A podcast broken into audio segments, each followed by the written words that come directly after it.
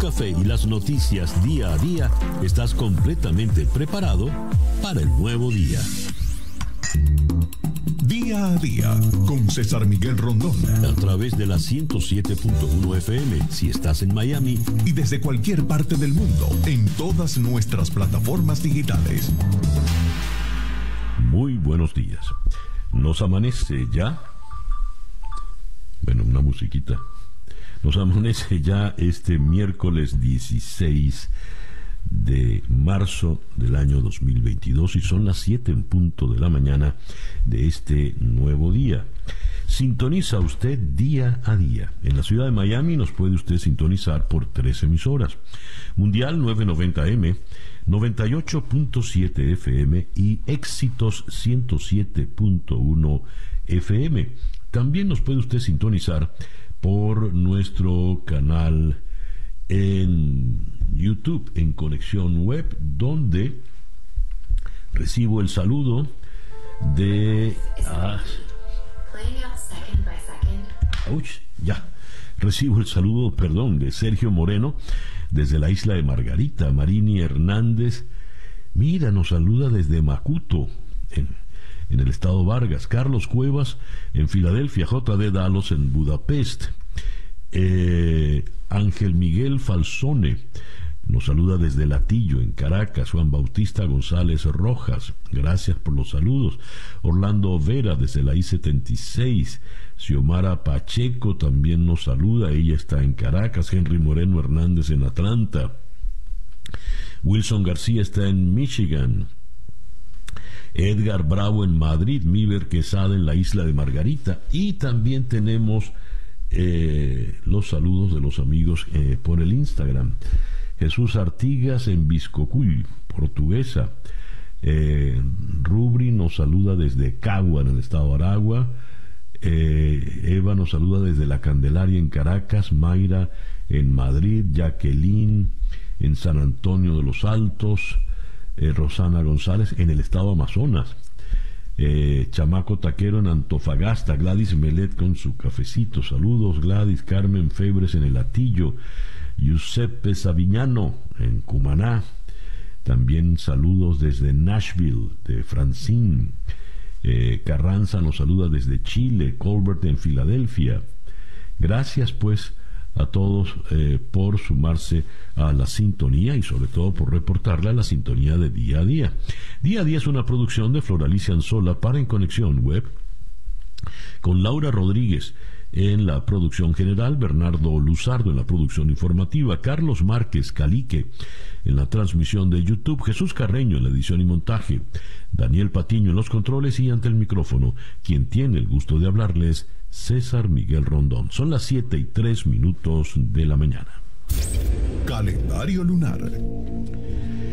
Desde la medianoche, 59 minutos después de la medianoche, la luna entró creciente en Virgo y la luna de Virgo es todo lo contrario de la luna de Leo. La luna de Leo es la luna para que usted reine, bueno, la luna de Virgo es para que usted trabaje, para que usted le sirva a los demás. Es la luna para dedicarse a todo aquello que requiera mucho detalle, todo aquello que tiene que ver con la precisión, las minucias. Por eso la gente puede ponerse fastidiosa con esta luna. La gente se encuentra, no, es fácil satisfacer eh, a las personas. Es una buena luna para ordenar, poner en su lugar las cosas, limpiar. Es eh, limpiar no solo la gaveta, la oficina, la casa, sino también usted. Una buena luna para eh, algún tratamiento de desintoxicación, por ejemplo. Y es excelente para ir al médico y para ir al odontólogo. Es la luna para realizar limpiezas a fondo de todo tipo. Y hablando de limpiezas, es la luna en la que usted va a encontrar lo que se le ha perdido. Luna creciente en Virgo, Sol en Pisces cuando nos amanece este miércoles 16 de marzo del año 2022 y que sea este para todos. En cualquier rincón del planeta que usted se encuentre, el mejor día posible. Y a las 7 y 5 minutos de la mañana escuchemos ahora el reporte meteorológico en la voz de Alfredo Finale. Muy buenos días, Alfredo. Muy buenos días, César, para usted y para todos los que estén conectados o en sintonía a esta hora de la mañana. Avanza la semana y hoy es miércoles, como usted lo decía, marzo 16 de 2022 y a esta hora de la mañana tenemos temperatura en toda nuestra zona en el rango de los 70, 71 para Palm Beach, 75 la zona de Fort del Miami, 73 grados, 76 Cayo Hueso. A diferencia del día de ayer, hoy tenemos menor nubosidad, pero está alta la humedad relativa sobre el 90% y sigue el viento de región sur arrastrando calor y humedad hacia el sur de la península. Eso garantiza que hoy en la tarde, sobre todo en la segunda mitad del día, podamos estar viendo otra vez actividad de lluvias, incluso sin descartar alguna tormenta eléctrica aislada y en zonas de tormenta eléctrica alguna severidad incluida. Para, e, para, esta tarde el potencial de lluvias entre un 40 a un 60%, incluso para el día de mañana todavía queda alrededor de un 30%, sobre todo en la primera mitad del día. Luego, para lo que es viernes, sábado tendremos el menor potencial de lluvia relativamente bajo, pero el domingo puede incrementarse ligeramente. Desde ahora les estoy anticipando que del fin de semana sería el día sábado el día más propicio para el desarrollo de actividades al aire libre. Hoy otro día donde a pesar de que el tiempo a esta hora está bastante estable, bueno pues hay que tener precaución en la tarde cuando se espera esa mayor actividad de lluvias y tormentas. Para hoy temperaturas máximas quedando entre 80 a 83 grados Fahrenheit y el viento de región sur ya para el final del día de región sur-suroeste alcanzan en el mar de 15 a 20 nudos, olas de 2 a 3 pies de altura y la bahía ligeramente movida. Estamos por terminar la fase lunar de cuarto creciente, llegamos a luna llena para el día 18. Muy buenos días para todos. Muchísimas gracias, Alfredo. Alfredo Finales, el meteorólogo de nuestra emisora hermana, actualidad 1040 AM, en la ciudad de Miami. Dije en, el, la lectura del calendario astrológico que con esta luna se encuentra lo que usted ha perdido y me escribe una oyente y pregunta, ¿y se encuentra también la esperanza perdida? Haga el intento. El reloj indica 7 y 7 minutos de la mañana, Capicúa. Esto es día a día. Conexión especial, el mundo en conflicto. A ver, estamos en el día 21 de la guerra. Y para el día de hoy se estima que sea a las 8 y 30 de la mañana, hora del este. Se estima que el presidente Zelensky se dirija de manera virtual al Congreso de los Estados Unidos. El Congreso reunido de manera bicameral mientras el presidente Biden anuncia 800 millones de dólares nuevos en más ayuda para Ucrania. se espera que el ah, presidente Biden incremente medidas de seguridad y se espera que el presidente Zelensky eh, pida también pues más ayuda eh, y solidaridad. Eh, ayer recibió la visita de tres líderes de Europa. Eh, estuvieron de visita en Polonia, en, en, en Kiev, en, una acción sin duda arriesgada y desafiante.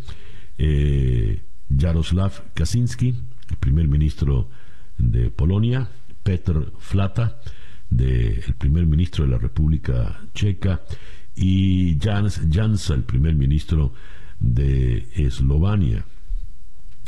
Desafían el cerco de Kiev, según el titular que leo en el diario El País de Madrid hoy.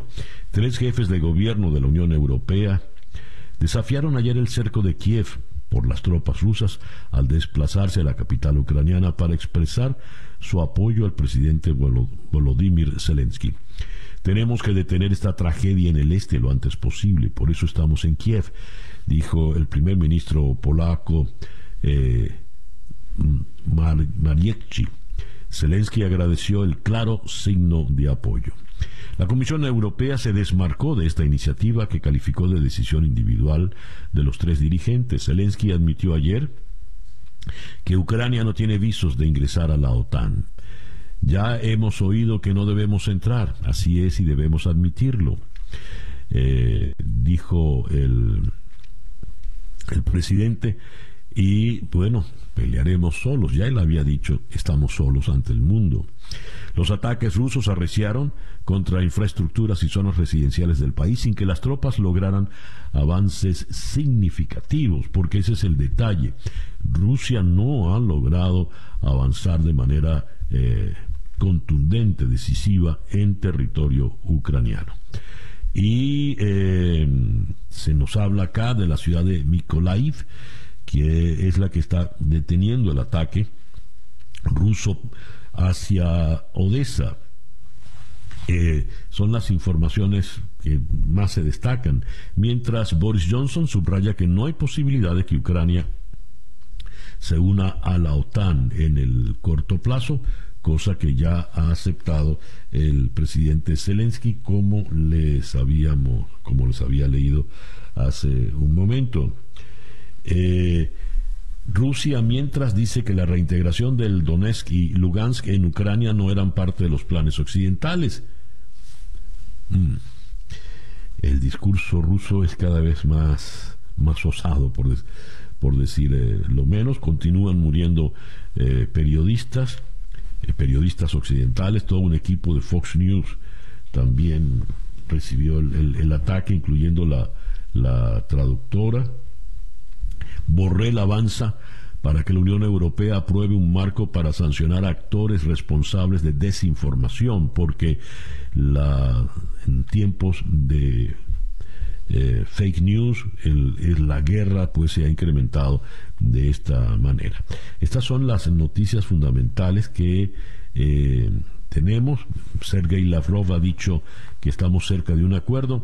Sin embargo, eso lo dice todos los días cada vez que se va a, van a reunir las comisiones rusas y ucranianas, pero nunca se termina por de llegar por fin al muy deseado alto al fuego. Eh, en el, leo que el Kremlin asegura que el acuerdo está cerca. Eh, lo que más les interesa a ellos es la neutralidad de Ucrania. Y una vez que el presidente Zelensky dijo, está bien, no vamos a entrar a la OTAN, bien ahí ya tienen un punto del cual agarrarse y hacia el cual eh, proceder. Eh, leo eh, en esta información la empleada rusa de la televisión rusa que protestó al aire es multada. Una empleada de la televisora rusa que de la que irrumpió en un programa de noticias en vivo para protestar contra la guerra en Ucrania, fue liberada y recibió una multa por 270 dólares, pero aún así podría enfrentar una sentencia de prisión. Se trata de Marina Osyanikova. Comentó a los reporteros que no se le permitió dormir mientras estuvo detenida y que fue interrogada durante 14 horas. Y eh, cierro con la información de última hora. Eh, esto lo publica AP. Ucrania señaló que veía posible que se produzcan acuerdos en las negociaciones mientras continúan los ataques sobre Kiev. 20.000 civiles han huido eh, de la aledaña ciudad de Mariupol a través del corredor humanitario. El reloj indica, a ver, tengo acá, Ucrania podría seguir el modelo de neutralidad de Suecia o Austria. Es lo más reciente que, nos llega, es de la agencia EFE. La posibilidad de que Ucrania se convierta en un estado desmilitarizado al estilo de Austria o Suecia es una de las opciones que se están debatiendo en las negociaciones entre Moscú y Kiev anunció el portavoz del Kremlin Dmitry Peskov. El modelo austríaco o sueco de lo que es un Estado desmilitarizado se está discutiendo para Ucrania y puede verse como una opción para un compromiso.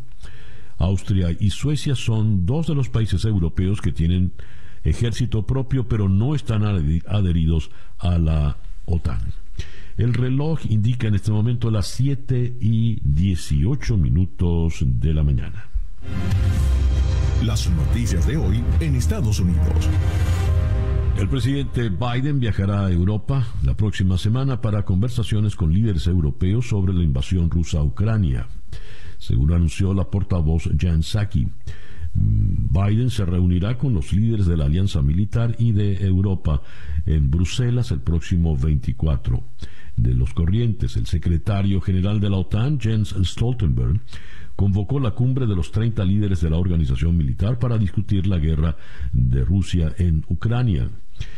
Stoltenberg dijo que la reunión del 24 será presidida por Biden y abordará las consecuencias de la invasión de Rusia a Ucrania, nuestro respaldo a Ucrania y el fortalecimiento de la disuasión y la defensa de la OTAN en respuesta a la nueva realidad para nuestra seguridad. Cita textual. Biden asistirá también a una cumbre programada del Consejo de Europa en el que están en curso gestiones para imponer sanciones y para más ayuda humanitaria. Eh, en otras noticias distintas, Estados Unidos busca un enfoque regional para migración y asilo. La información viene desde San José de Costa Rica. Frente a la probabilidad de una reapertura eventual de su frontera sur a los solicitantes de asilo, el gobierno de los Estados Unidos exhorta a sus aliados latinoamericanos a que refuercen los controles sobre la migración y amplíen sus propios programas de asilo.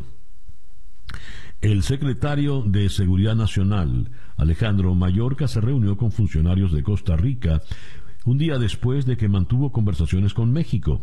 El apoyo de los aliados sería crucial para controlar un pico de la migración cuando se levanten las restricciones. Eh, esta información viene desde Nueva York.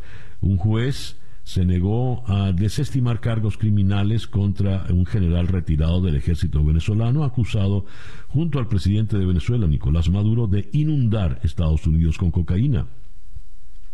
El juez Alvin Hellerstein dijo durante una audiencia en el caso contra Cliver Alcalá que las autoridades estadounidenses pueden presentar cargos criminales contra cualquier funcionario extranjero que viole las leyes estadounidenses, un Estado deshonesto o a funcionarios deshonestos, dijo el juez en la Corte Federal de Manhattan. No estamos lidiando aquí con actividad criminal ordinaria, estamos lidiando con una conducta criminal ordinaria a los niveles más altos del gobierno, en clara alusión a Nicolás Maduro. Pfizer pide a Estados Unidos autorizar la cuarta dosis de la vacuna contra el COVID. Pfizer y su socio BioNTech pidieron a los organismos reguladores estadounidenses que autoricen una dosis adicional de refuerzo de su vacuna contra el COVID-19 para personas mayores, afirmando que datos surgidos de Israel indican que los adultos mayores se beneficiarían. En la actualidad, Estados Unidos recomienda dos inyecciones iniciales seguidas de una dosis de refuerzo para todas las personas de 12 años o más. La nueva solicitud pretende añadir una cuarta inyección solo para la población mayor de 65 años que ha sido la más afectada por la pandemia. La FDA eh, debe aprobar esta solicitud. De ser así una cuestión clave sería cuándo se aconsejaría a los ancianos aplicarse la siguiente dosis. Eh, esto tiene que ver con el horario. El Senado de Estados Unidos aprobó ayer por unanimidad una medida que haría permanente el horario de verano en todo el país para el próximo año. La propuesta bipartidista llamada Ley de Protección de la Luz del Sol garantizaría que los estadounidenses no tendrían que cambiar sus relojes dos veces al año. Sin embargo, la medida aún requiere de la aprobación de la Cámara de Representantes y de la firma del presidente Biden para convertirse en ley. No más cambios al reloj, más horas de luz para poder estar afuera después de la escuela y del trabajo, y más sonrisas. Eso es lo que recibimos con un horario de verano permanente, dijo el senador Ed Markey, el copromotor original de la propuesta en un comunicado. Ana Sorokin, que se ha hecho muy popular por la serie Netflix Inventando a Ana, busca evitar la deportación. La información viene desde Nueva York. Ana Sorokin, la estafadora que dijo ser una heredera alemana para financiar un estilo de vida extravagante en Nueva York, está haciendo un nuevo esfuerzo para no ser deportada. Sorokin, cuyo esquema inspiró la reciente serie de Netflix Inventing Anna, fue puesta bajo custodia del Servicio Central Servicio de Control de Inmigración y Aduanas de Estados Unidos, ICE, hace casi un año. Ella permanece encarcelada en el estado de Nueva York, según su abogado Manny Arora. Sorokin fue hallada culpable en 2019 y pasó más de dos años en prisión. Desde entonces ha estado apelando su deportación. El mes pasado, un juez de inmigración se negó a impedir que la ciudadana alemana de 31 años sea deportada. La historia la conocen pues por la serie de Netflix. Y siguiendo con eh, Nueva York, arrestan al hombre buscado por el apuñalamiento en el MoMA, pero esto ocurrió en Filadelfia. El hombre acusado de apuñalar a dos empleados en el Museo de Arte Moderno de Nueva York, MoMA, fue arrestado en una estación de autobuses en Filadelfia la madrugada de ayer después de que incendiara su cuarto de hotel, según informó la policía. Son las 7 y 25 minutos de la mañana. Estas son las noticias de Venezuela. Jorge Rodríguez anuncia el regreso del diálogo con la oposición. El diputado oficialista informó que la delegación de Maduro pedirá una reunión con Gerardo Blay, quien fue líder de la oposición en la anterior mesa de negociación. También dijo que solicitarán conversar con los jefes de todos los partidos políticos opositores. Vamos a pedirle una reunión al doctor Gerardo Blay, que es el coordinador del diálogo por parte de un factor de la oposición. Vamos a pedirle reunión a los jefes de todos los partidos políticos de la oposición venezolana. También sostendremos reuniones con los partidos del Gran Polo Patriótico. Eso lo dijo el político chavista, quien además fue el líder de la delegación de Maduro en las conversaciones en México. Además dijo que Fede Cámaras traiga lo que tenga que decir, que los trabajadores traigan lo que tengan que decir en cuanto a las expectativas verdaderas de la población venezolana. Además mencionó que tanto la sociedad civil como estudiantes y pescadores tienen derecho a incorporarse. El derrame de petróleo se extendió por siete kilómetros y medio en las costas del estado Anzuategui. El derrame de crudo se inició en un colector pluvial ubicado en el campo residencial Guaraguao en Puerto La Cruz y llegó a las playas de Lechería. Representantes de la Fundación Agua para Todos advierten que la vida de los pelícanos y peces podría estar en riesgo. El chavismo inaugura su Universidad de las Comunicaciones en la sede del diario El Nacional. Universidad Internacional de las Comunicaciones y por ser internacional fueron eh, algunos representantes del llamado Foro de Sao Paulo. Eh, según la nota mm, oficial, esta nueva casa de estudios dio su trayecto inicial para formar un ejército de hombres y mujeres que estén al frente de la batalla comunicacional en defensa de la paz y la soberanía de Venezuela. la universidad fue inaugurada por Tibisay Lucena, ministro de eh, la ministra de la Educación Universitaria, quien, eh, por cierto, en tiempos de fake news, dio fake news sobre eh, lo ocurrido en la guerra de Ucrania, se burló de las madres parturientas que han fallecido a ojos de todos. Bajón de luz se registra en ocho estados y en Caracas en el día de ayer. El fallo de electricidad ocurrió a las 3 y 28 de la tarde en la ciudad de San Felipe, estado Yaracuy. En esa misma zona del país informaron el evento en Barquisimeto y en Maracaibo. En Barquisimeto es a cada rato y los cortes de electricidad hasta por cinco horas. Me huele a mega apagón nacional, dijo la usuaria Janet Pérez. Otras regiones del país donde hubo el bajón de luz fueron Carabobo, Miranda, Cojedes y Mérida. Y eh, leo aquí que los precios en dólares siguen en aumento, aunque en bolívares están iguales. Esto lo leo en crónica.1. Entre febrero y marzo el dólar oficial se redujo 4,29%, por lo que los precios que se mantuvieron iguales en bolívares aumentaron de esa forma en la moneda estadounidense. Aún con los mismos precios, comprar 10 kilos de verduras y hortalizas cuesta casi un dólar más que el mes anterior. Y Provea recomienda al gobierno fortalecer programas alimentarios para atender la emergencia humanitaria. El reloj indica en este momento las 7 y 29 minutos de la mañana. Escuchas día a día con César Miguel Rondón. Vamos a comenzar nuestra ronda de entrevistas desde Polonia, donde está Carolina Amoroso. Y ella allí ha sido testigo de los miles de ucranianos que entran desesperados buscando refugio, huyendo de la guerra. De Polonia iremos a la China. En Pekín conversaremos con Lucas de la Cal. Siete horas de comunicación profunda en Roma entre China y Estados Unidos con la guerra en Ucrania en el fondo. Una nueva lectura china de la reunión dice que Yang advirtió a Estados Unidos que no malinterprete, malinterprete la postura de Pekín sobre la guerra. ¿Cuál es el rol de China realmente para lograr la paz? De Pekín iremos a Caracas para conversar con el historiador eh, Pedro Benítez. Con él analizaremos la situación política, las últimas declaraciones de Jorge Rodríguez. Eh, se volverán a los diálogos en México. De Caracas iremos a Maryland para conversar con el economista Sergio Ursúa. La Reserva Federal empezó ayer su reunión de dos días al término de la cual ya adelantó que subirá los tipos de interés en 0,25 puntos.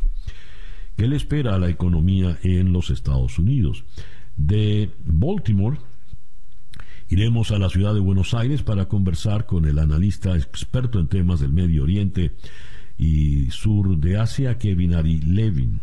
Rusia anunció que decidió iniciar el procedimiento de salida del Consejo de Europa y acusó a la OTAN y a la Unión Europea de haber convertido a ese organismo en un instrumento al servicio de su expansión política y militar, militar, política y económica al este. Analizaremos el panorama mundial desde esta, el panorama mundial y la guerra desde esta nueva perspectiva.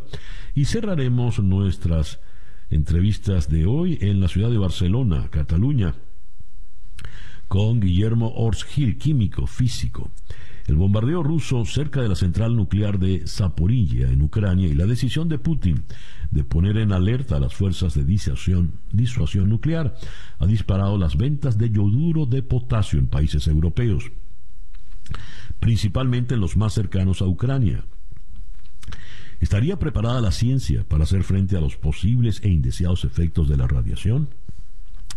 Ya Antonio Guterres, el secretario general de Naciones Unidas, había advertido que estábamos realmente en los tiempos de la amenaza nuclear, la factibilidad del estallido nuclear. Esa será pues nuestra ronda de entrevistas para el día de hoy, miércoles 16 de marzo. Son las 7 y 32 minutos de la mañana, una pequeña pausa y ya regresamos con el editorial en día a día. Para estar completamente informado antes de salir y que usted debe conocer. Día a día con César Miguel Rondón. Escuchas día a día con César Miguel Rondón. Son las 7 y 34 minutos de la mañana. El editorial con César Miguel Rondón. Cuando se está en situaciones extremas, el hombre desde la más, más remota antigüedad ha visto hacia el cielo. Hacia el cielo o en todo caso hacia arriba, hacia donde puede estar un ser superior, una deidad. Eh, así, cuando se eh, aparece Dios para el hombre y se establecen las religiones, pues cada vez que había un conflicto importante, había que arrodillarse e implorar a Dios, a cualquier Dios. Después las religiones eh, marcaron sus territorios, sus dominios de fe, etcétera, etcétera.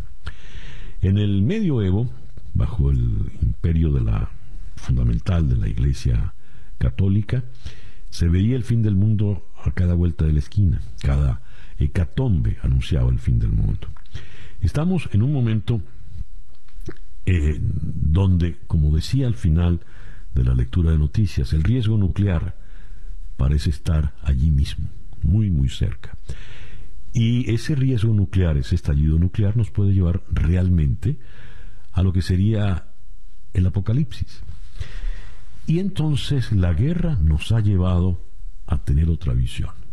Hemos conversado con analistas de todo tipo, expertos en estrategias bélicas, expertos en, eh, eh, en todo, armas nucleares, armas químicas, pero ahora hay que consultar también con expertos religiosos.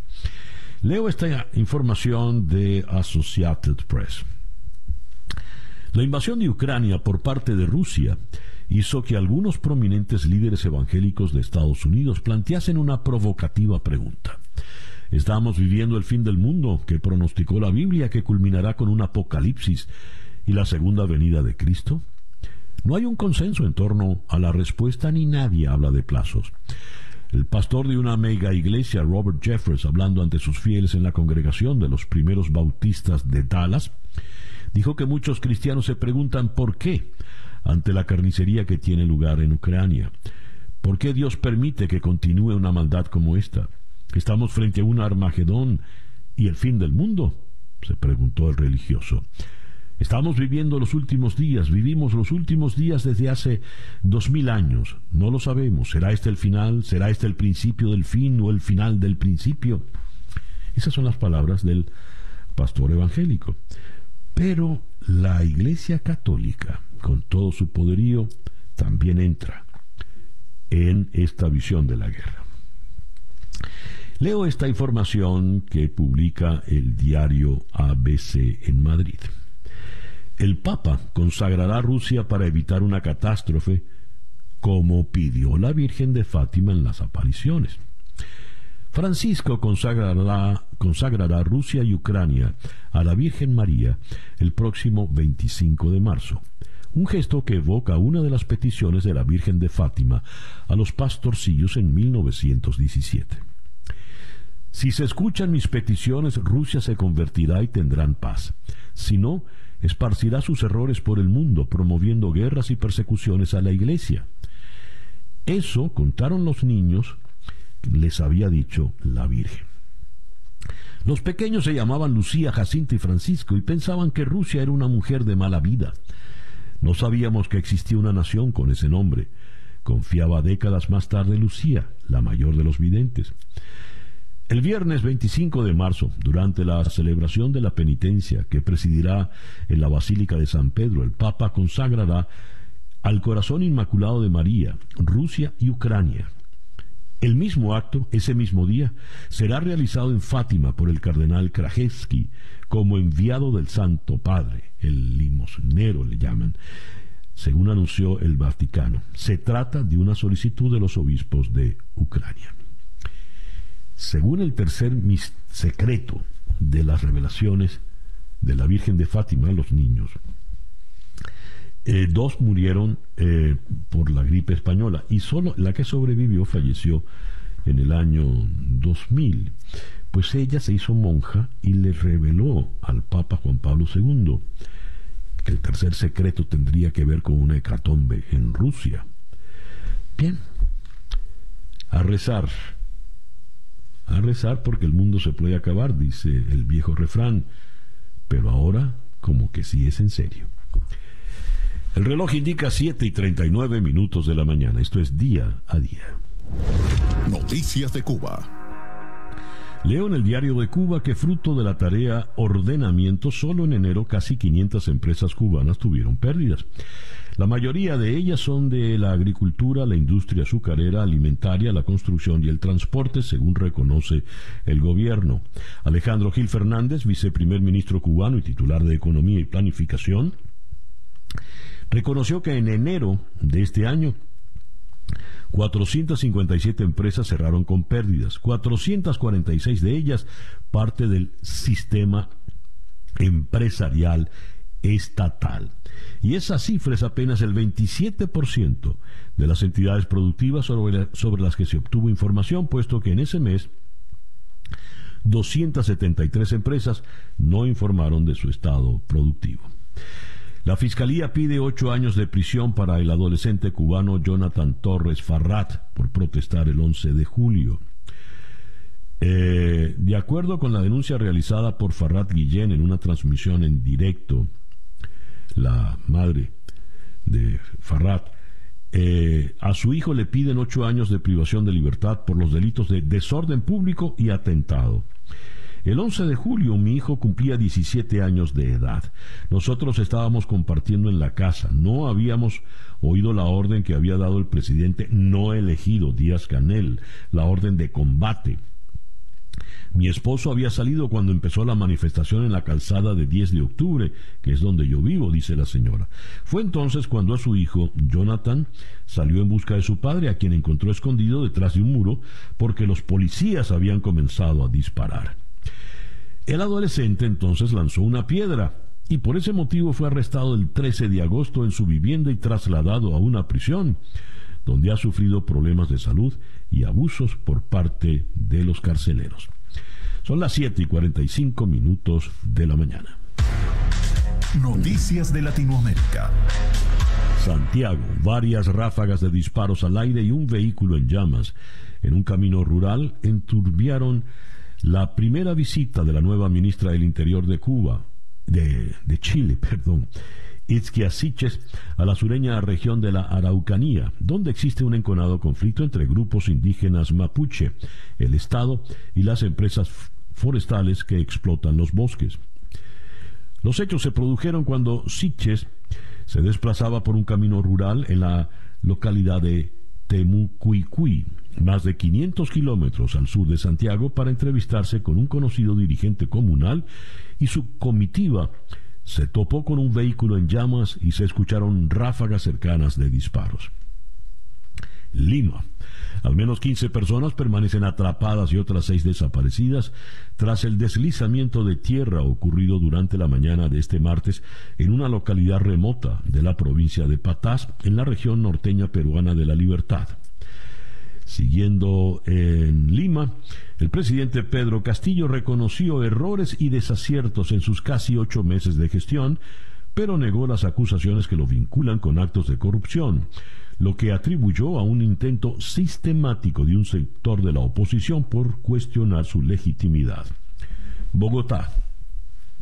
El expresidente colombiano Álvaro Uribe se culpó por los malos resultados que tuvo su partido, el Centro Democrático, en las elecciones legislativas del pasado domingo, en las que perdió 21 escaños, 5 en el Senado y 16 en la Cámara de Representantes. Tenemos que ser muy delicados en este momento de la vida democrática de la patria. Disminuimos muchas curules. El principal responsable soy yo por mi afectación a la reputación eso dijo Uribe, que gobernó Colombia entre el 2002 y el 2010, eso en una reunión interna del partido. Ciudad de México. El periodista Armando Linares fue asesinado de varios disparos en el día de ayer en una localidad del occidente de México, convirtiéndose en el octavo comunicador en ser víctima de homicidio en lo que va de año, que ha sido considerado como el año más violento en décadas para la prensa mexicana. Linares, director del portal de noticias Monitor Michoacán, murió baleado en la localidad de Zitácuaro, en el estado de Michoacán. El deceso del periodista fue confirmado por la vocera de la Fiscalía de Michoacán, quien precisó que la dependencia ya dio inicio a las averiguaciones correspondientes. Y eh, Buenos Aires, la justicia argentina acusó formalmente por abuso sexual a seis jóvenes de entre 20 y 24 años que se encuentran detenidos desde fines de febrero por la violación grupal de una joven a plena luz del día en el barrio turístico de Buenos Aires, en un barrio turístico, en uno de los casos de violencia machista de mayor impacto social en los últimos tiempos. Y eh, en Santiago de Chile, el Pleno de la Convención Constitucional, organismo a cargo de redactar la nueva Carta Magna, aprobó el artículo sobre derechos sexuales y reproductivos que consagra la interrupción del embarazo, plasmándolo en el borrador del texto final que se plebiscitará este año. Son las 7 y 48 minutos de la mañana. La información del mundo día a día. Habíamos leído que el, una de las posturas de Rusia era que eh, para llegar a algún acuerdo, Ucrania se declarase neutral, totalmente neutral, al estilo de Suiza o de Austria. pues ya Zelensky respondió que eso no puede ser ninguna consideración. Por otra parte, Zelensky afirmó en un discurso en la madrugada de hoy, madrugada para nosotros, que las posiciones en las negociaciones con Rusia para un alto al fuego son ahora más realistas, pero que todavía se necesita tiempo para las decisiones para que éstas sean de interés para Ucrania. En Varsovia, Polonia pide una misión de paz de la OTAN protegida por las Fuerzas Armadas para ayudar a Ucrania. Eh, esta misión no puede ser una misión desarmada, debe tratar de suministrar ayuda humanitaria y pacífica a Ucrania, pero no puede ser eh, desarmada. Mientras Rusia ha incrementado sus bombardeos sobre Kiev.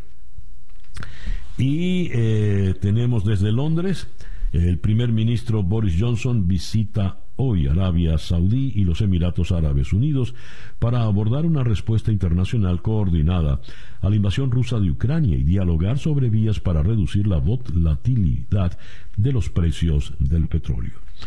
En Bruselas, la Unión Europea ha impuesto sanciones al dueño del club de fútbol Chelsea, Roman Abramovich, como parte de un nuevo paquete de medidas contra los oligarcas rusos.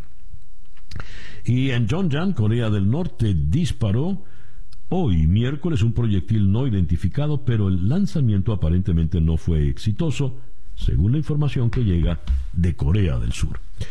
El reloj indica en este momento 7 y 50 minutos de la mañana, esto es día a día. Leo en el diario El Mundo de Madrid lo siguiente. Siete horas de comunicación profunda en Roma entre China y Estados Unidos con la guerra en Ucrania de fondo. El término comunicación profunda va entre comillas. Habla de la reunión entre Jake Sullivan y Jan Hiechi. Eh, el primero es el asesor de seguridad del presidente Biden y el segundo es un miembro destacado del Políburo del Partido Comunista Chino. Evidentemente se sentaron a hablar fue de Ucrania. ¿A qué llegaron? ¿Qué conclusiones dejó esa comunicación profunda? Eh, la reseña en cuestión la firma Lucas de la Cal, quien es el corresponsal del diario El Mundo en Pekín. Vamos entonces hasta Pekín, en las antípodas del planeta, para conversar con Lucas de la Cal. Lucas, muy buenos días, aunque para ti ya deben ser buenas noches, ¿no? Gracias por atendernos. ¿Qué tal? Buenos días, eh, ¿qué tal vosotros, César? ¿Cómo estás por ahí? Muy bien, gracias por atendernos, Lucas. A ver, esa comunicación profunda, ¿a qué conclusión llegó? ¿Cuál es el rol de China realmente en medio de la crisis de la guerra de Ucrania? Pues esa es la, pregunta del, millón, diría, diría yo, en la, en la tercera semana que llevamos ya de, desde, desde que comenzó la invasión rusa de, de, Ucrania, todos yo creo que queremos saber efectivamente cuál va a ser el, el, papel de, de Pekín en, todo esto. Mira, precisamente justo antes de, esta llamada estaba leyendo una columna que ha publicado hoy en el Washington Post eh, Kan, que es el embajador chino en, en Washington, y el, y el, embajador decía que, que Pekín, que si hubiera sabido los planes de Putin, pues habría hecho todo lo posible para evitar la, la guerra, ¿no? Es lo que lo que ha soltado en, su columna. En cambio, si, si vamos un poco a, a los hechos, eh, no, no pasaron de 24 horas desde el final de los Juegos Olímpicos de Invierno en Pekín, cuando Vladimir Putin anunció que reconocía la independencia de las eh, autoproclamadas repúblicas separatistas de Donetsk y Lugansk. Y tras cuatro días después, eh, Moscú ya había desatado una triple invasión de Ucrania, desde el norte al este al sur. casualmente, dos semanas antes, Putin había estado en Pekín reuniéndose con con Xi Jinping. Entonces ya China empieza con, con mal pie en ese, en ese, en ese sentido, ¿no? De ya antes de comenzar el, conflicto, de esa reputación dudosa de, de si sabía o no que, que Putin iba, iba a atacar Ucrania y después de tres semanas, eh, ahora mismo el, el, gigante asiático sigue aferrado a un complicado acto de equilibrio entre no condenar la, invasión de Putin, pero tampoco eh, respaldar, al menos públicamente, el, el ataque. De, de, cara a la galería internacional, eh, Pekín mantiene una posición que ellos consideran neutral, aunque lo cierto es que la narrativa que lanzan al público chino, sobre todo desde los medios de comunicación públicos, que están controlados por el gobernante del Partido Comunista Chino, se balancea totalmente a favor de, su socio ruso. Por un lado, eh, Pekín enfatiza la integridad territorial de todos los estados y defiende la, soberanía de Ucrania, pero también, por otro lado, repite una y otra vez que considera legítimas las preocupaciones de seguridad de Putin sobre la expansión de la OTAN hacia Europa del Este. Entonces, eh, China no sale de esa contradicción, está en ese doble juego, en mi opinión, bastante, bastante peligroso, porque ayer escuchábamos al ministro de Exterior chino, Wang Yi, diciendo que tiene un poco de prudencia, diciendo que, que China no, no estaría posicionado todavía en ningún momento apoyando a Putin. Eh, desde Pekín tienen, están en plena expansión económica, mantienen sobre todo un, priorizan su estabilidad y tienen mucho miedo a que las sanciones, la lluvia de sanciones que le, está cayendo a Rusia le puedan eh, repercutir también a ellos. Entonces se mantienen en esa, en esa ambigüedad y, veremos cómo, cómo van pasando los días. Cada, desde la semana pasada está aumentando la, la presión de los países europeos hacia China, pidiendo una, una mediación porque muchos eh, analistas y gobernantes ven que realmente Vladimir Putin, el único que, que, que puede escuchar de verdad es a su socio Xi Jinping, porque al, al, final eh, la, alianza que han forzado, sobre todo en los últimos años, China y Rusia, cada vez es más es más fuerte y hay que recordar que ahora con, con, todas las sanciones que van a ahogar económicamente a, a Moscú, eh, su, su único salvavidas, si, es que finalmente es así, va a ser, va a ser Pekín. Entonces veremos si realmente Pekín en los próximos días o semanas muestra una posición más activa en esta mediación o se queda todo en papel mojado. Ya. Lucas, eh, hay la, el temor siempre de una acción militar por parte de China. Si el argumento de Putin para invadir Ucrania es porque Ucrania es territorio tradicionalmente ruso, el mismo argumento lo podría utilizar Pekín en el caso de Taiwán. ¿Cómo ves eso? Claro, aquí pues, pues las, las ondas de choque han llegado aquí a, a bueno China y a, y a Taiwán. Era una, una cosa clara que, que yo creo de parte del, de un precio por el que sobre todo China no, no está apoyando abiertamente a Putin. Es que aquí en Pekín tienen una alergia tremenda a, todo lo que suene a separatismo, independencia por toda la, historia que tienen los chinos con como, como lo que he mencionado de, de Taiwán, de la historia que tienen con Hong Kong o con, o con el Tíbet. En eso, por, esa parte mantienen esa, esa distancia.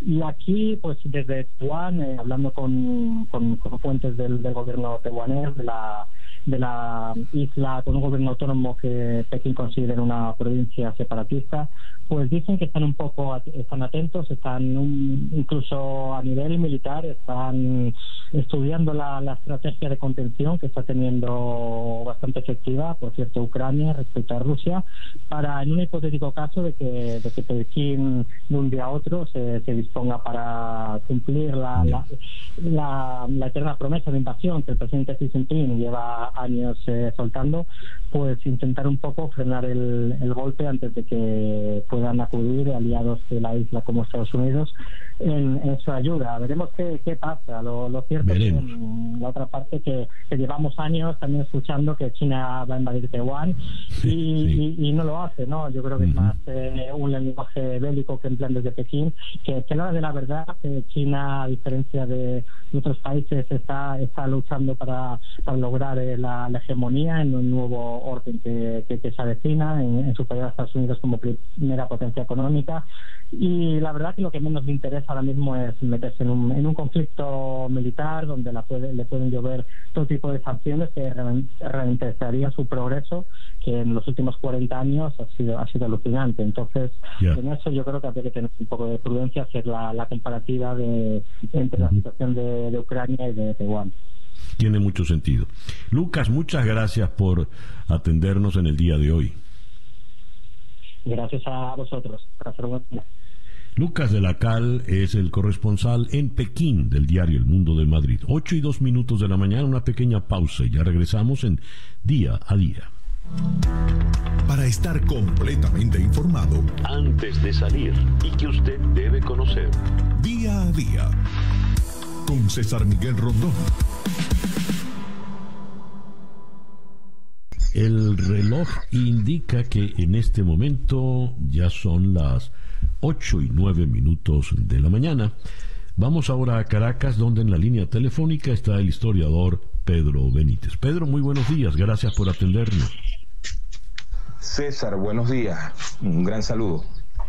El señor Jorge Rodríguez, presidente de la Asamblea Nacional eh, Chavista, ha dicho eh, en un tono muy muy correcto, muy cortés, que le va a pedir una reunión al doctor Gerardo Blight, en tanto coordinador del diálogo por parte de un factor de la oposición, para tratar de varios temas que podrían llevar a una reanudación de las conversaciones en México.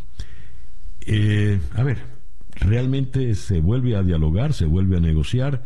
¿Cómo interpretas este gesto de Jorge Rodríguez? Bueno, César, creo que apuntas, me parece bien, en el sentido que la actitud ya es un mensaje.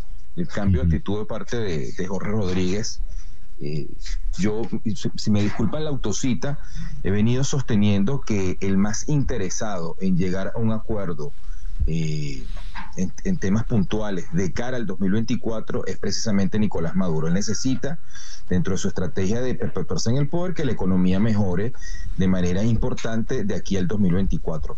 Es un tema polémico aquí en Venezuela si realmente hay una recuperación o esto es un espejismo, pero desde el punto de vista de Maduro, eh, la situación económica ha mejorado de acuerdo a sus propios propósitos y él desearía, obviamente, que esa tendencia continuara de manera firme hasta el año 2024 y eso pasa necesariamente por mejorar las relaciones con el resto del mundo. Pues bien, la invasión rusa a Ucrania, como todos sabemos, ha acelerado o cambiado totalmente el cuadro geopolítico mundial, ha ocurrido este acercamiento eh, del gobierno, de la administración Biden con el gobierno de Maduro. Eh, como alguien ha dicho por ahí, eh, la administración Biden sigue reconociendo a Juan Guaidó como presidente interino legítimo de Venezuela, pero se están sentando con, con Maduro. Exactamente lo que distintos factores opositores han hecho en Venezuela con el gobierno de Maduro. Eh, lo que ha ocurrido es que, como dije, la invasión rusa-ucrania aceleró todo este, eh, todo este proceso. Entre otras cosas, porque es que eh, para el chavismo o para el madurismo ha sido muy importante el apoyo diplomático y político e incluso militar que ha tenido de parte de la Federación Rusa. Pues eh, todo indica que Rusia no es tan fuerte como aparece, aparentaba ser y, ese apoyo se está, se está diluyendo rápidamente. Y al mismo tiempo, por sus propios intereses, la administración Biden desea un acercamiento con, con Venezuela, con el gobierno eh, de Maduro. De modo que si vamos atando cabos, el resultado es que hay un acercamiento, evidentemente, y esta actitud de Jorge Rodríguez, me parece a mí, es una respuesta precisamente a este acercamiento con, con los Estados Unidos. Esto debe ser una consecuencia directa de esa eh, entrevista sobre la que tanto se ha especulado, eh, que tantas penumbras en torno en torno a la cual ha habido tantas penumbras y no estado muy claro realmente qué fue lo que se habló y ha generado muchas especulaciones que se dio entre dos altos representantes de la administración Biden con Nicolás Maduro el sábado pasado aquí en Caracas. Eh, Pedro, esa reunión sigue envuelta en el misterio. Y sigue envuelta en el misterio porque o bien no se ha dicho la verdad o bien no se ha dicho toda la verdad. Eh, y una verdad media suele ser una trampa, ¿no? En todo caso, ha habido detalles, cambios, giros luego de esa reunión. Uno de ellos es esta especie de invitación que le tiende muy cortésmente Jorge Rodríguez al doctor Gerardo Blay. Eh, Antonia Singer, eh, corresponsal del País de Madrid en Caracas, publicaba una crónica en el día de ayer donde decía el chavismo está jugando a dos bandas en medio de la crisis. Una banda es Rusia y la otra es Estados Unidos. ¿Qué le conviene a Maduro y a la oposición o las oposiciones? ¿Qué le conviene? Bueno, a Maduro le, conviene llegar a un acuerdo con Estados Unidos, evidentemente. No tiene, no tiene mucho de dónde escoger realmente. Eh, y eso el gobierno de Estados Unidos lo sabe. Eh, ahora, el problema está en la naturaleza propia con que Maduro y su gente se han comportado a lo largo de estas dos décadas.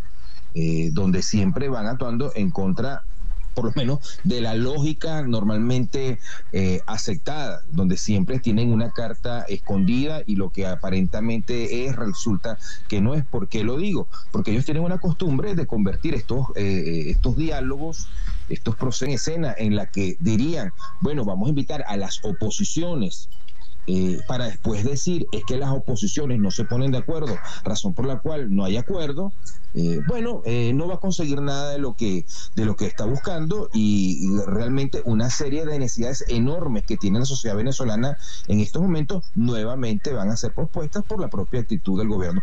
Eso no quita, César, y me parece importante acotar esto, de que ciertamente ha ocurrido un cambio en el cuadro político venezolano, el cuadro político nacional, como consecuencia del proceso electoral del 21 de noviembre, que han aparecido nuevos factores fuera del factor político tradicional que se, se congregó en torno a la Asamblea Nacional electa en el 2015, lo que hemos llamado interinato o informalmente el G4. Han aparecido factores en el estado Miranda, en la ciudad de Caracas y en otras partes del país, una gran cantidad de alcaldes en pequeños o medianos municipios que fueron electos en, tarjetas distintas a la MUT. Eh, eso, eso es una realidad. En eso eh, eh, Jorge Rodríguez no está, no está engañando ni está mintiendo. Ciertamente hay otros factores y la oposición tiene el enorme reto de tratar de coordinarse. También aquí, entonces, tenemos una parte de responsabilidad inudible por parte de los factores que adversan a, Maduro. Ya, ¿cuántas oposiciones hay en este momento, Pedro?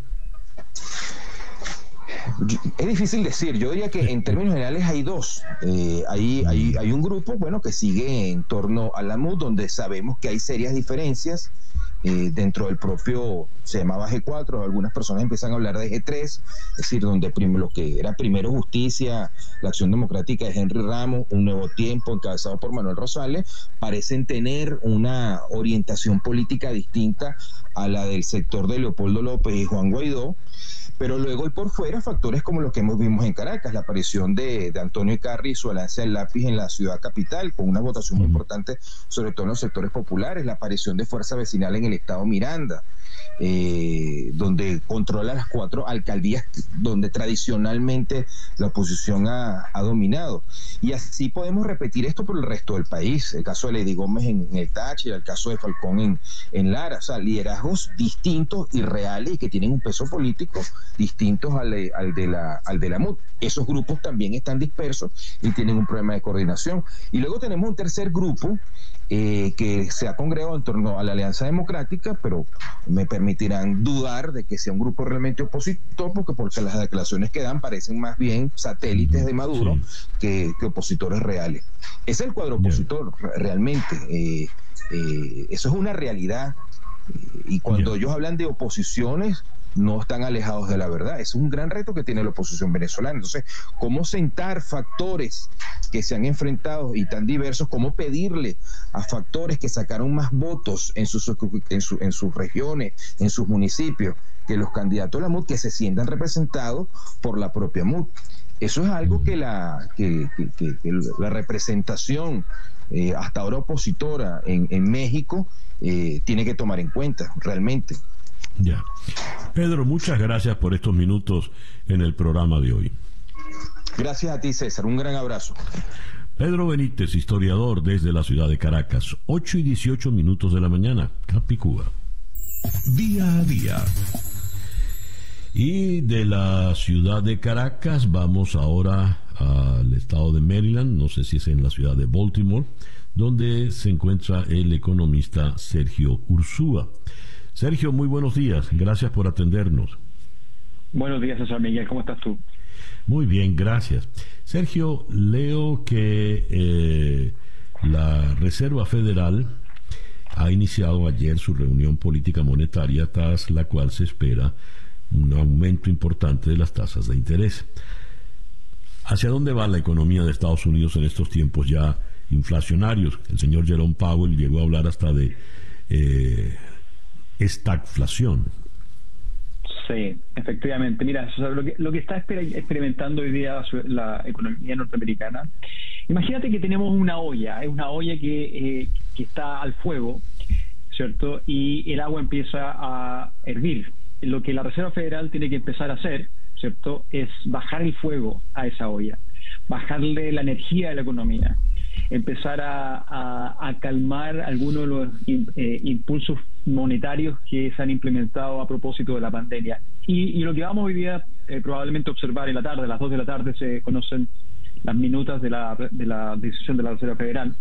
Eh, es ese proceso. Va a ser el primer aumento en, los, las tasas, tasas de interés rectores de la economía desde el 2018, eh, momento en el cual experimentamos una caída histórica eh, que hoy día tiene la tasa en torno al 0,25%, que, que es bajísimo en términos históricos.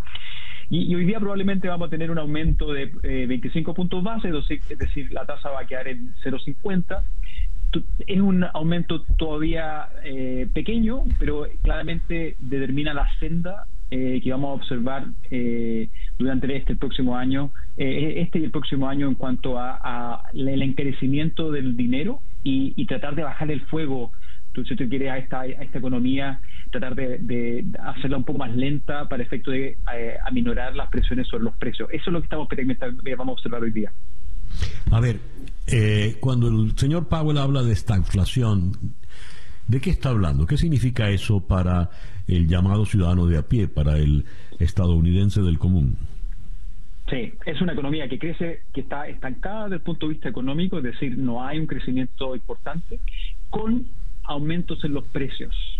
Eh, y lo que la Fed está eh, identificando es que en este escenario, con un mercado laboral que está relativamente activo, se está moviendo, con una economía que antes del conflicto de Rusia estaba empezando a dinamizarse, eh, los riesgos de una inflación no eran tan claros. Hoy día es un poco más alto esa, esa posibilidad porque evidentemente eh, la decisión de Rusia ha alterado todos los mercados. Y la inflación eh, viene acompañado de este proceso por, por el impacto que tiene sobre el petróleo. Y por lo tanto la decisión de la Reserva Federal, si ya era difícil hace eh, cuatro semanas atrás, ahora es un poco más porque la posibilidad de, de, bajarle el fuego a esta olla que, te, que, yo te digo, viene acompañado con la posibilidad de que la verdad que la olla no esté, no esté hirviendo, que el agua no esté hirviendo, sino que es una agua que, está tibia. y, al bajarle el fuego tú puedes, eh, claro, aminorar las presiones sobre los precios, pero al mismo tiempo infligiendo un daño a la economía en cuanto a, por ejemplo, una menor creación de empleo. E, eso, esa es la posibilidad de, que una decisión equivocada por parte de la Reserva Federal se concrete. Es el riesgo que ya estamos enfrentando y que es, digamos, propio de estas estas extrañas circunstancias económicas eh, que, han estado configuradas a partir del conflicto entre Rusia y Ucrania. Eh, uno toma como referencia muy fácil, eh, por ejemplo, el precio de la gasolina, que, ha ido subiendo y subiendo y y la guerra de Ucrania, guerra provocada por un país productor y exportador de petróleo, pues puede agravar esto. A ver, ¿hasta dónde puede llegar el galón de gasolina en Estados Unidos en los próximos días o semanas? Mira, afortunadamente hemos empezado a observar eh, una, una caída en el precio durante los últimos días. A, propósito de eh, la mayor producción dentro de Estados Unidos, Estados Unidos tiene la capacidad para aumentar la producción.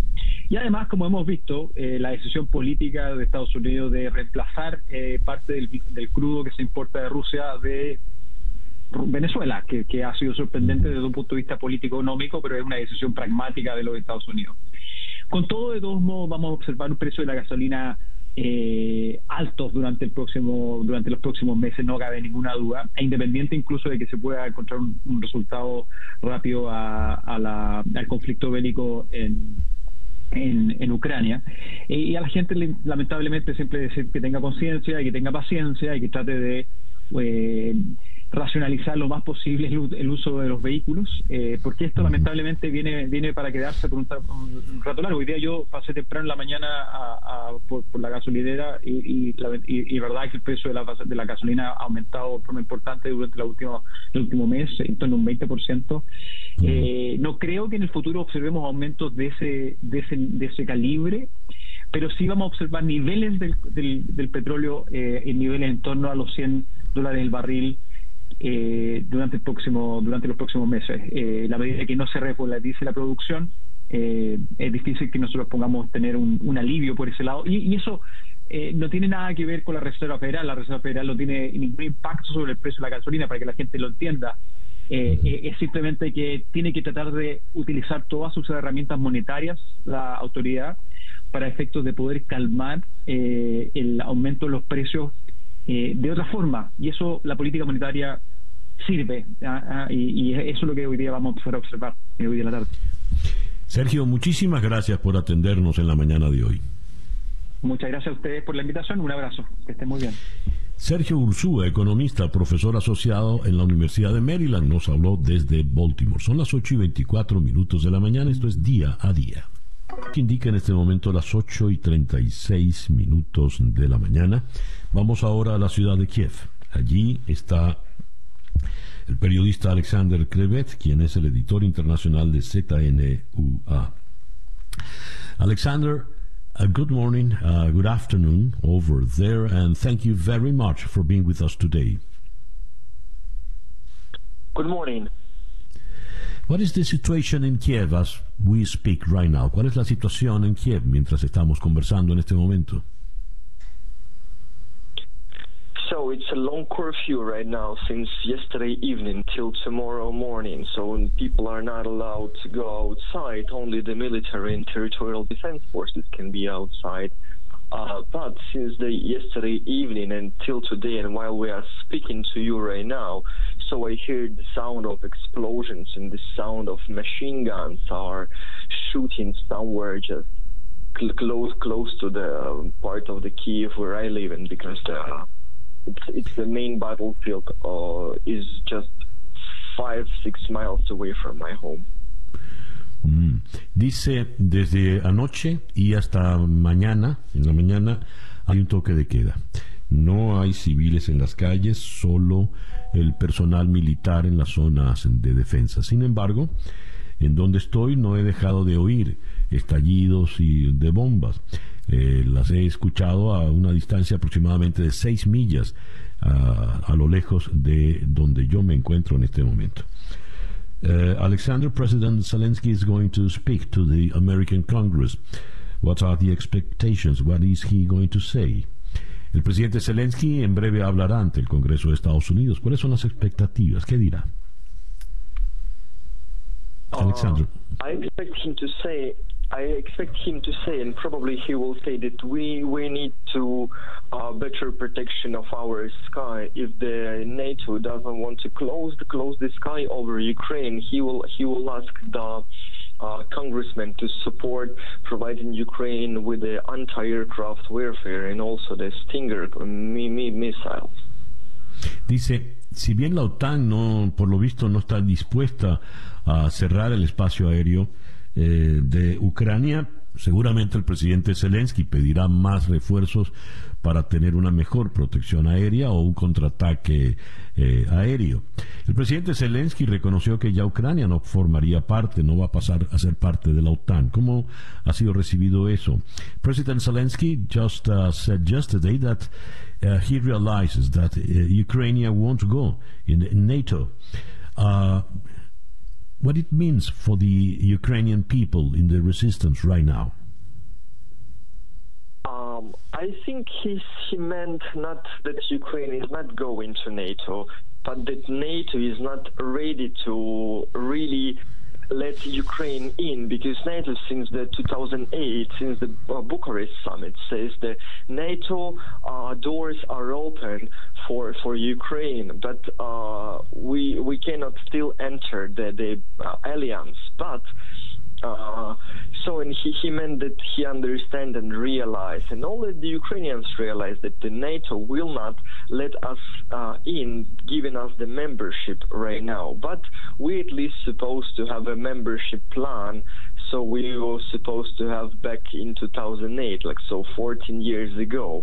So we we know the schedule, what to do, and the date, date and the timing, so we can prepare for for the. Um, for the membership, for the proper membership.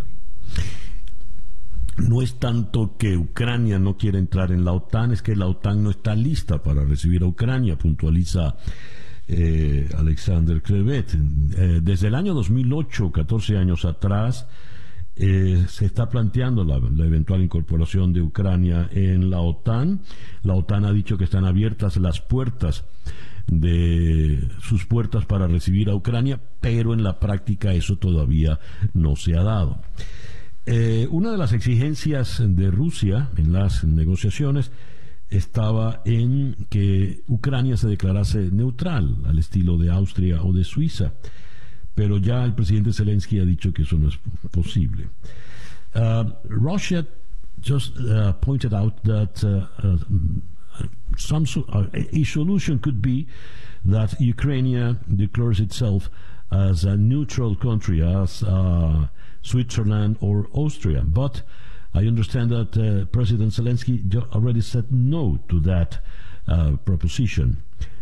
What comes next then? The neutral, neutrality of Ukraine is not the case of stopping the war because back in 2014, Ukraine was officially saying in the constitution of the country was the neutral country.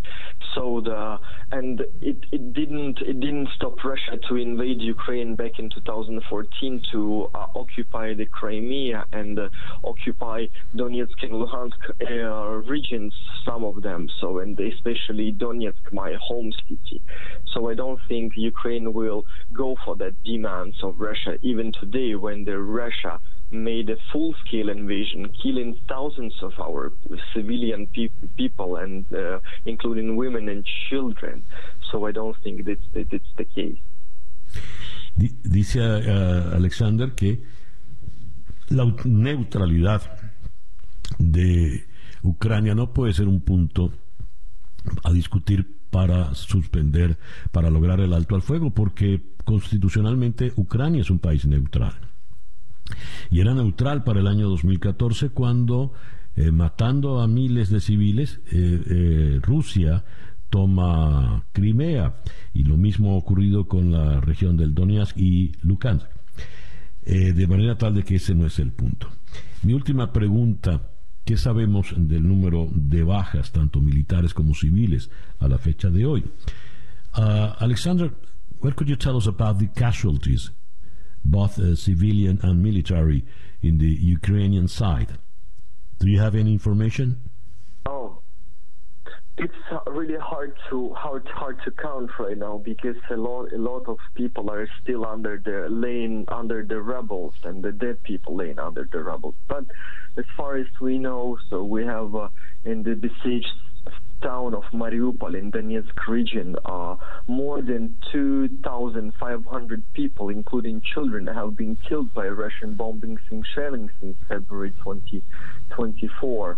uh, also, we have around 200 people died in Kharkiv. Uh, I don't know how many people died in Kiev because there is no data on that. Also in the Kiev suburbs, there is no data uh, on uh, on that. But we we know just from the ground that a lot of people, a lot of dead people, are still uh, in the rebels in the fold, fold, fold building uh, after the bombings and shelling. So it's it's impossible to count uh, the real numbers of the casualties uh, on the civilian side right now. Es muy difícil saber cuántos civiles están muertos. Eh, son las eh, bajas en esta guerra porque muchos están en los... Eh, es imposible contarlos, pero le puedo dar un dato. Por ejemplo, en la ciudad de Mariupol, que ha estado sometido a un largo asedio, hay más de 2.500 personas que se han reportado muertas, incluyendo numerosos niños. Es lo único que le puedo decir hasta ahora. Alexander, thank you very much for being with us today. Thank you, thank you so much for having me. Alexander Krevet es el editor internacional de ZNUA, nos habló desde eh, Kiev. Y el reloj nos dice que son las 8 y 45 minutos de la mañana. Esta noche a las 7 hora del este en conexión por TVV Network tendremos a el doctor Emilio Viano de la American University de Washington abordando básicamente lo que habíamos conversado temprano en el programa. ¿Cuál es el rol real que va a jugar China en esta guerra de Ucrania. De Washington iremos a Santiago de Chile para conversar con el periodista Jorge Gómez Arismendi a propósito del gabinete que ha presentado el presidente Gabriel Boric. Un gabinete muy joven, tan joven como él, y con mucha presencia femenina. De Santiago de Chile iremos a Bogotá para conversar con la periodista Ana María Vélez. Con ella analizaremos los resultados electorales del pasado domingo y cómo se ha movido el cuadro eh, de aspirantes a la presidencia luego de esas elecciones y de la renuncia del candidato eh, Zuluaga. De Bogotá, no, en Bogotá seguiremos luego para conversar con el profesor César Niño, profesor eh, de, en Derecho Internacional, y con él vamos a tocar el tema de la guerra biológica, la guerra química y sobre todo las campañas especulativas y mm, que sobre esta guerra se han, se han corrido. Hay teorías de Quanon involucradas en esto. ¿Por qué los medios más conservadores en eh, Estados Unidos, por ejemplo, han divulgado y se han hecho eco de estas denuncias? Eso lo tocaremos con eh, César Niño. Eso será esta noche a las 7 horas del este en conexión por TVV Network. Canal 427 eh, en DirecTV Now, 654 en Comcast, 934 en Charter Spectrum, 411 en Bluestream y 250 en Atlantic Broadband. 7, 8 y 47 minutos de la mañana. Día a día con César Miguel Rondón. Vamos ahora a la ciudad de Buenos Aires, donde en la línea telefónica está eh, el analista Kevin Ari Levin. Kevin, eh, muchas gracias por atendernos en la mañana de hoy. Buen día, César Miguel. Gracias por la invitación. Día 21 de la guerra, Kevin. Y eh, la ofensiva rusa no ha logrado eh, coronar todos sus objetivos, mientras Zelensky adquiere apoyo mundial. Ayer recibió la visita de tres primeros ministros europeos y hoy se dirigirá al Congreso de los Estados Unidos, en breve, en, algunos minutos. Eh, todo esto, ¿a dónde nos va a llevar? ¿Cuándo podrá terminar la guerra? ¿En qué condiciones? Bueno, estamos viendo una situación eh, fuerte de desgaste del lado ucraniano. Las eh, intervenciones públicas de Zelensky denotan un nivel bastante creciente de desesperación y de aislamiento. Está claro que el cálculo del presidente ucraniano era que la OTAN, la Unión Europea incluso Estados Unidos iban a dar una respuesta bastante más certera en defensa de Ucrania, eh, con el envío de aviones de combate o incluso lo que se pidió en un momento, la zona de exclusión aérea. Y eh, las últimas intervenciones hablan de cierto nivel de desilusión o decepción de que el mundo occidental no estuvo, eh, digamos, al pie de la letra con los compromisos que Ucrania entendió que habían asumido en su vínculo eh, con estos países. Y por otro lado, también un llamado a la sociedad civil rusa de que están eh, ellos en control de la situación y que en última instancia esto dependerá de ellos. Si esto sigue y no hay un cambio de posición rotunda de estos países, lo más probable es que la guerra termine con algún tipo de claudicación de parte de Ucrania, como por ejemplo un compromiso de nunca sumarse a la OTAN o a la Unión Europea, o por otro lado también eh, asumir que Rusia va a tener un rol especial eh, dentro de Ucrania, controlando al menos la zona oriental del país. Fíjate, Kevin, el, um, ya Zelensky reconoció que no iban a entrar en la OTAN, que no estaban las condiciones dadas. Eso es una manera de ceder. Cuando Rusia plantea que una solución quizá sería la neutralidad al estilo de Suiza o de Austria de Ucrania, ya Zelensky le dijo, no, absolutamente no. A todas estas, eh, Antonio Guterres, el secretario general de Naciones Unidas, ha advertido que entramos realmente en el territorio riesgoso de la eventualidad nuclear.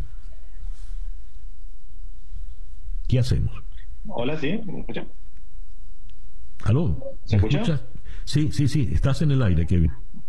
Sí, perdón, se había cortado un poco la conversación. Sí, eh, de parte de Zelensky escuché, eh, se me cortó un poco cuando usted hablaba, San pido disculpas, pero de parte de Zelensky estamos viendo ahora eh, varios tonos por abajo de eh, lo que se planteaba hace un mes con respecto a las aspiraciones y la independencia de Ucrania. En última instancia tienen que asumir que son la parte perdedora dentro de una guerra muy asimétrica y al mismo tiempo lo que estamos viendo, que es muy interesante, es una acción concertada de parte de distintos países, incluso algunos países que tomaron posturas sorpresivas, como por ejemplo Alemania al decidir aumentar su gasto militar y el envío de armamentos a Ucrania. Y bueno, la decisión eh, de, Rusia de abandonar el Consejo de Europa es un indicio también eh, de que, que, esto es lo más reciente que ocurrió en esta relación conflictiva entre Rusia y el resto de Europa.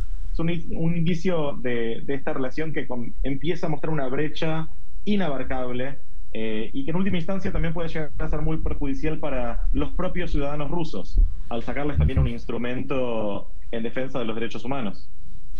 A ver, Kevin, sale Rusia del Consejo de Europa, eso tiene sus implicaciones, y eh, la situación económica para el, ruso común, el ruso de a pie, empieza a complicarse. además de que son cada vez más notorias, con toda la censura que hay en Rusia, de las manifestaciones contra la guerra. Está el caso de la, de la interrupción en el programa del noticiero. ¿Qué sabemos realmente de lo que ocurre internamente en Rusia? ¿Cuál es la situación real de poder y por cuánto tiempo la podrá prolongar el señor Putin?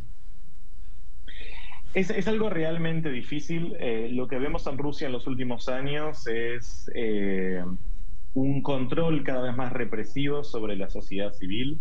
Hasta hace poco eran dos medios de comunicación que tenían la posibilidad de transmitir realmente lo que estaba pasando en términos de violaciones de derechos humanos y eh, de opresión de la propia población. Estos medios hoy sufren de un nivel de intervención muy grande, en tanto eh, se vuelve algo básicamente existencial para el gobierno ruso poder controlar el discurso público al interior de su territorio. Al mismo tiempo sabemos de miles de arrestos que se realizaron en las protestas en más de 50 ciudades a lo largo del país en contra de la guerra y una situación económica que empieza a complicarse y que se, se vuelve una especie de presión. Dicho eso, también sabemos que Putin tiene un control bastante férreo sobre eh, las Fuerzas Armadas. No hay grandes voces al interior de las Fuerzas Armadas o al interior del gobierno en oposición a Putin. Recordemos también que en el Consejo de la Federación Rusa la invasión fue aprobada casi por unanimidad por lo tanto las consecuencias negativas deben ser afrontadas por la casi totalidad de los partidos que están representados en el Consejo de la Federación Rusa. O sea, estamos en una situación donde es muy difícil que Putin eh, de repente sea culpado individualmente por esto, porque se aseguró que la, culpa, la responsabilidad, eh, el peso político de esta decisión esté distribuido entre los diferentes partidos que, que lo apoyan. Así que estamos en una situación complicada pero en tanto las sanciones europeas y del resto del mundo sigan afectando a la población civil, podemos también suponer que va a haber un desgaste importante. Yo no creo que sea un desgaste tan importante y tan notable como el que atraviesan hoy en día los ciudadanos ucranianos por los bombardeos, pero puede llegar a intervenir de alguna forma.